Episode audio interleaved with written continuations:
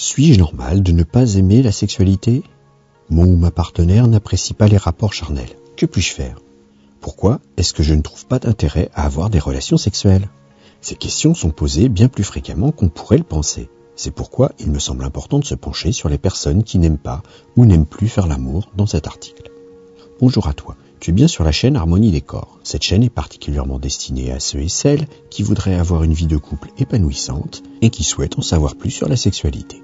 Je m'appelle Christophe, je suis thérapeute de couple et sexothérapeute et j'aide par mon site harmoniedécor.fr, harmoniedécor.toutattaché.fr à travers des articles, mes accompagnements et mes formations, toutes les personnes qui ont besoin d'aide pour vivre une vie de couple meilleure.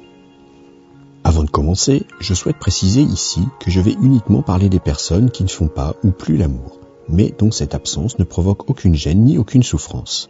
C'est important de le spécifier car il y a aussi beaucoup de gens qui ne pratiquent pas par contrainte, mais qui aimeraient désespérément pouvoir le faire. Même si cela peut paraître étrange à beaucoup, les pulsions sexuelles peuvent être absentes chez certains individus.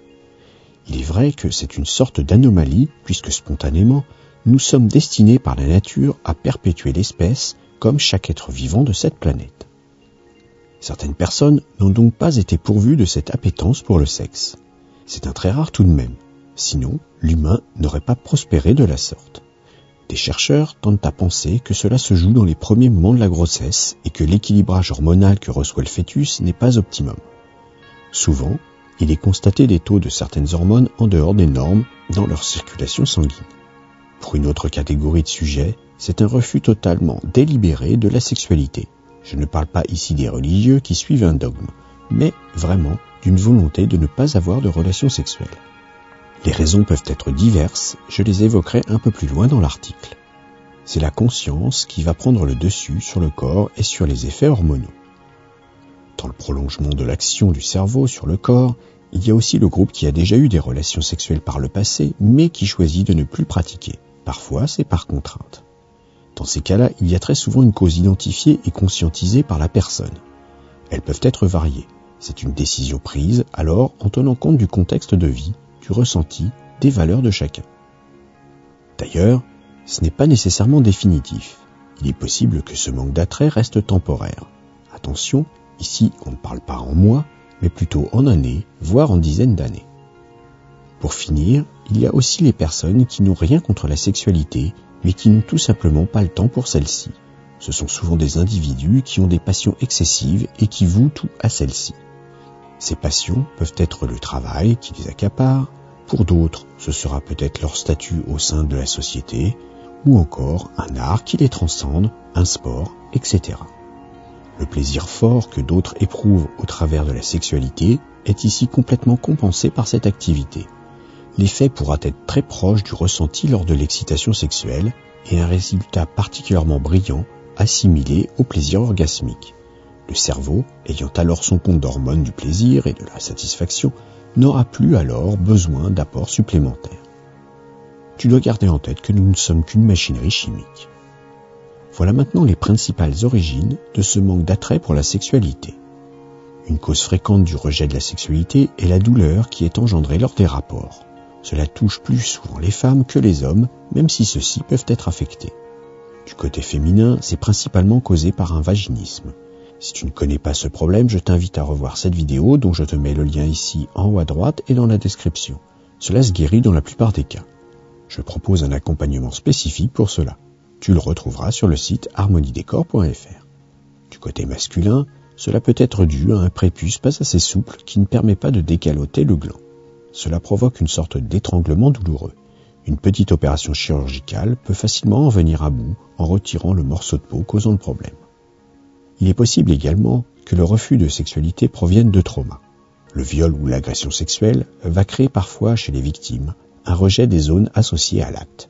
J'ai déjà réalisé une vidéo pour aider les partenaires de victimes de ces sévices. Tu peux la retrouver en cliquant en haut à droite ou dans la description. Parmi les barbaries dont est capable l'humain, les femmes ayant subi une excision peuvent avoir un blocage total par la suite. Pour rappel, c'est l'acte abominable de sectionner la partie externe du clitoris. Il est aisé de comprendre que ces traumas peuvent ensuite peser lourdement sur la vie intime de chaque victime. Une autre cause peut provenir d'un simple manque d'envie. Cela arrive lorsque la libido dans un couple s'est totalement éteinte et qu'aucun des partenaires n'a plus goût à la sexualité. Même si cela peut paraître assez étrange, il faut savoir que cela advient plus souvent qu'on ne le pense. Cela n'a d'ailleurs aucune conséquence tant que les deux partenaires n'en souffrent pas. Ce peut être aussi l'absence de plaisir qui est à l'origine d'un rejet de la sexualité. En effet, sans plaisir, l'acte peut sembler barbare et déplacé. Après tout, c'est le rapprochement d'un corps étranger que l'on n'a pas forcément envie de côtoyer de si près. La sueur de l'autre, les odeurs, peuvent alors repousser fortement sans parler des fluides corporels. Sans plaisir, on se lasse très vite de l'acte en lui-même qui ne représente plus trop d'intérêt. Ensuite, dans un couple, les envies sexuelles peuvent être littéralement opposées. C'est vrai qu'au début d'une relation, chacun y met du sien pour essayer de rester dans ce qui est accepté pour les deux. Cependant, au bout d'un moment, le naturel reprend le dessus et l'incompatibilité se fait alors criante. Pour expliciter cela, je te propose un exemple. Supposons qu'un des partenaires a une sexualité très sage alors que l'autre va avoir des envies de soumission, voire de se faire infliger de la douleur par son ou sa partenaire. Or, si celui-ci ou celle-ci n'arrive pas à donner cela, la sexualité devient par conséquence totalement incompatible. C'est parfois la fin des relations dans le couple, car personne n'y prend plus de plaisir. Je vais terminer par les problèmes hormonaux qui peuvent annihiler toute envie. Ces problèmes peuvent être présents dès la puberté ou arriver plus tard pour diverses raisons. Il faut garder en tête que la libido est générée par les hormones, mais également par l'intellect. Cependant, si celui-ci n'a jamais ou n'est plus sollicité, la pénurie hormonale ne pourra plus être suppléée. Certains traitements hormonaux peuvent également perturber la libido, par exemple ceux qui sont malheureusement prescrits lors de la ménopause. Si tu veux tout savoir sur celle-ci, je t'invite à regarder cette vidéo dont je te mets le lien en haut à droite et dans la description. C'est aussi le cas chez les personnes en transition de genre notamment du genre masculin vers féminin, la testostérone étant mise en sommeil. Ces troubles hormonaux vont peser sur l'envie qui sera parfois timide, mais plus souvent inexistante. Sans désir, le passage à l'acte est généralement mis de côté. Lorsque dans un couple, les deux partenaires sont tous les deux sans besoin de rapport sexuel, tout va bien. C'est au contraire quand seul l'un des deux partenaires ne veut pas avoir de relation que cela devient compliqué. Voici quelques solutions à envisager. Tout d'abord, si la communication est bonne dans le couple, il est important de s'en servir pour essayer de trouver un compromis. Je rappelle que je propose pour les couples ayant des difficultés de communication une formation spécifique à ce propos. Elle est disponible sur le site Harmonie des Corps. Il est également possible de faire une thérapie de couple. Faire des compromis n'est jamais simple, car il faut savoir donner un peu pour recevoir un peu. C'est frustrant. Celui qui est en demande va devoir revoir ses besoins à la baisse et pour le second partenaire, accepter parfois de se plier au plaisir de l'autre. Pour que cela fonctionne, il est impératif d'avoir des échanges réguliers. Cette solution a le désavantage de ne contenter vraiment personne. Une autre alternative est de prendre conscience que malgré l'amour que l'on peut avoir l'un pour l'autre, ce ne sera pas suffisamment pour assurer le bonheur et l'équilibre attendus par chacun. La séparation pourra donc être la seule solution pour que chacun puisse ensuite s'épanouir de son côté. La rupture sera sûrement difficile. C'est en effet un moment délicat à vivre. Chacun voguera en second lieu vers de nouveaux horizons qui lui permettront d'éclore dans une relation qui sera plus adéquate avec leurs attentes. Pour finir, il est également possible, dans les couples plus ouverts d'esprit, d'accepter que celui ou celle qui a plus de besoins puisse aller les assouvir à l'extérieur. Bien sûr, il sera nécessaire de dresser des règles précises qu'il faudra alors scrupuleusement respecter. Ce n'est pas non plus à la portée de tout le monde. D'une part, cela peut émaner d'un petit accès de jalousie qui peut, à ce moment-là, déstabiliser le duo.